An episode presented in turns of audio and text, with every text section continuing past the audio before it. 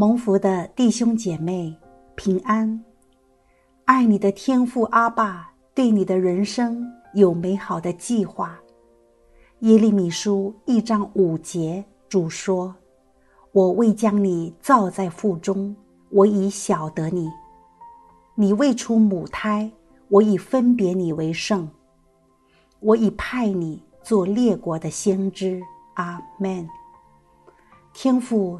对你的人生计划，不仅仅是让你日复一日工作生活，把孩子养大，慢慢变老。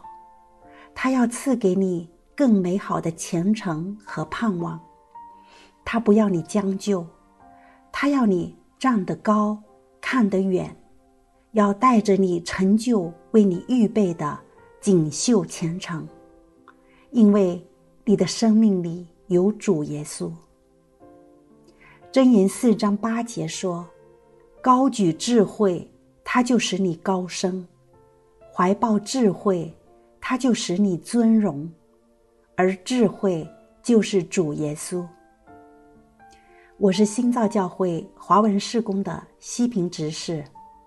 今天福音频道要跟大家分享的主题是：智慧使你高升。创世纪四十一章三十九到四十节，法老对约瑟说：“神即将这事都指示你，可见没有人像你这样有聪明有智慧。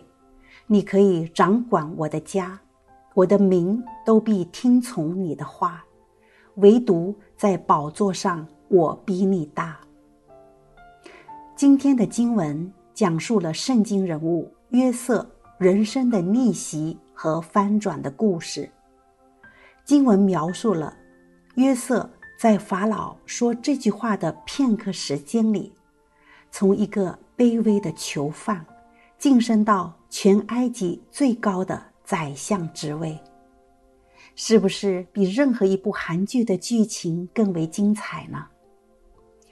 约瑟是雅各排行第十一的儿子，深受父亲的宠爱，却遭自己同父异母的哥哥们的嫉妒和陷害，被卖到埃及为奴。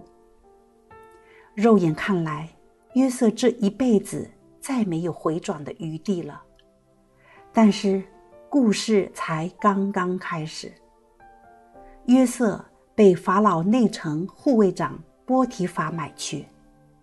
创世纪三十九章二到四节写道：约瑟住在他主人埃及人的家中，耶和华与他同在，他就百事顺利。他主人见耶和华与他同在，又见耶和华使他手里所办的尽都顺利，约瑟。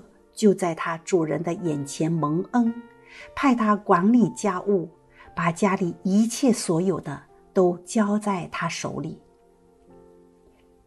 作为家奴，约瑟到底做了什么，能够让主人看见耶和华与他同在呢？圣经并没有更多的描述。总之，是神奇妙的作为，让约瑟。在主人的眼中与众不同。然而，神没有让约瑟停留在波迪法家总管这个位置上。约瑟的故事继续升级，他被波提法的妻子诬陷入狱。但是，圣经说，耶和华与约瑟同在，向他施恩，使他在监狱长的面前蒙恩。让约瑟管理所有的犯人和各项事务，同时让约瑟遇到了入狱的法老九正和御上房的上长。因为有神的同在和神的智慧，约瑟为他们解梦。这呢，让约瑟进一步靠近神为他预备的人生计划，就是埃及的宰相。创世纪四十一章记载，法老做梦，无人能解，心里不安，神让九正想起狱中的约瑟，赶紧派人把约瑟招来。法老说：“我做了一梦，没有人能解。我听见人说，你听了梦就能解。”约瑟马上回复：“这不在我，神必将平安的话回答法老。”约瑟深知是神赐给他智慧。他将荣耀归给神。约瑟靠着神的智慧，不止解了法老的梦，还将梦里所蕴藏的启示建议法老，用前七年的丰收为接下来七年的饥荒储备粮食。约瑟未雨绸缪的智慧让法老刮目相看，在众人面前，法老说。像这样的人，有神的灵在他里面，我们岂能找得到呢？箴言十八章十六节说：“礼物为人开路，领人觐见权贵。”约瑟知道他的智慧是神白白赐下的礼物，他是蒙了神的大恩了。一个明白恩典的人，必定因为谦卑。得到更大的成功。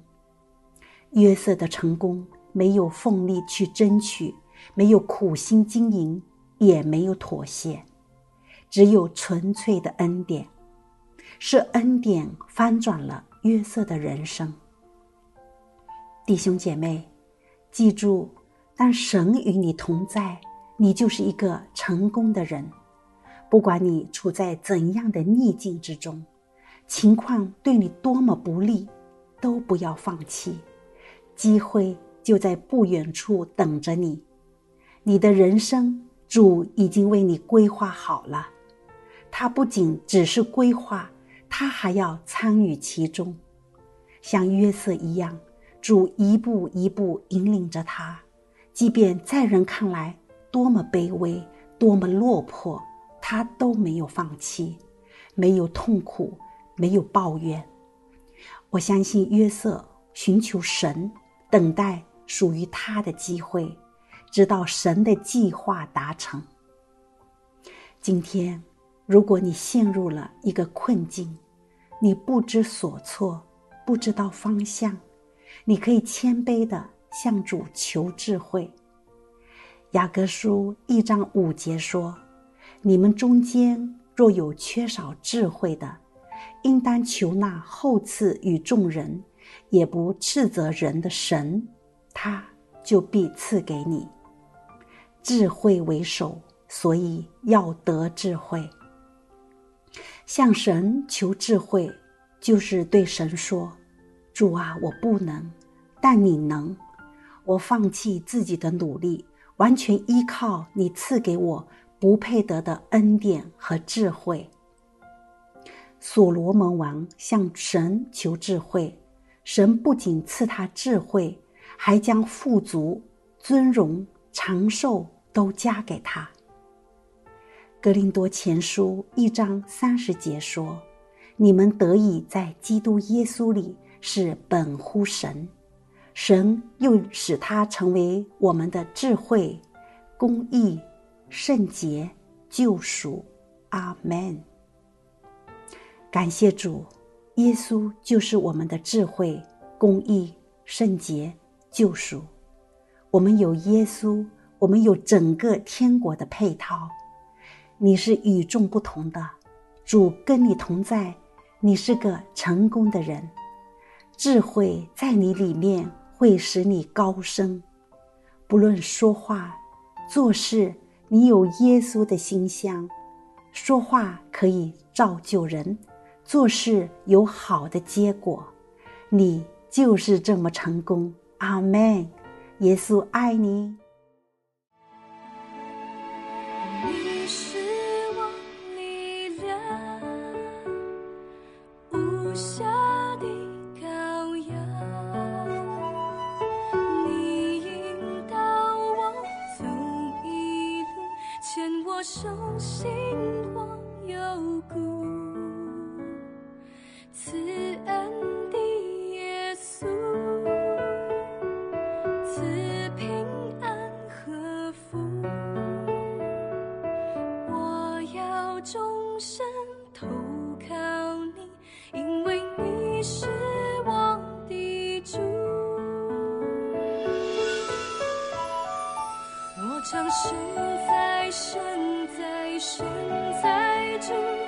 从今